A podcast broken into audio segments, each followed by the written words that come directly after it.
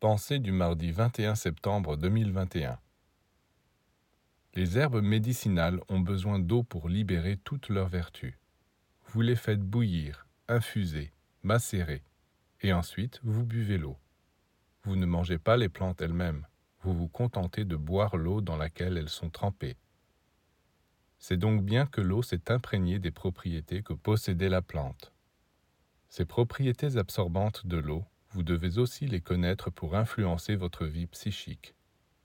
Lorsque vous êtes dans un état de grande fatigue, prenez un bain, ou même seulement lavez-vous les mains avec la conscience que l'eau absorbera votre fatigue.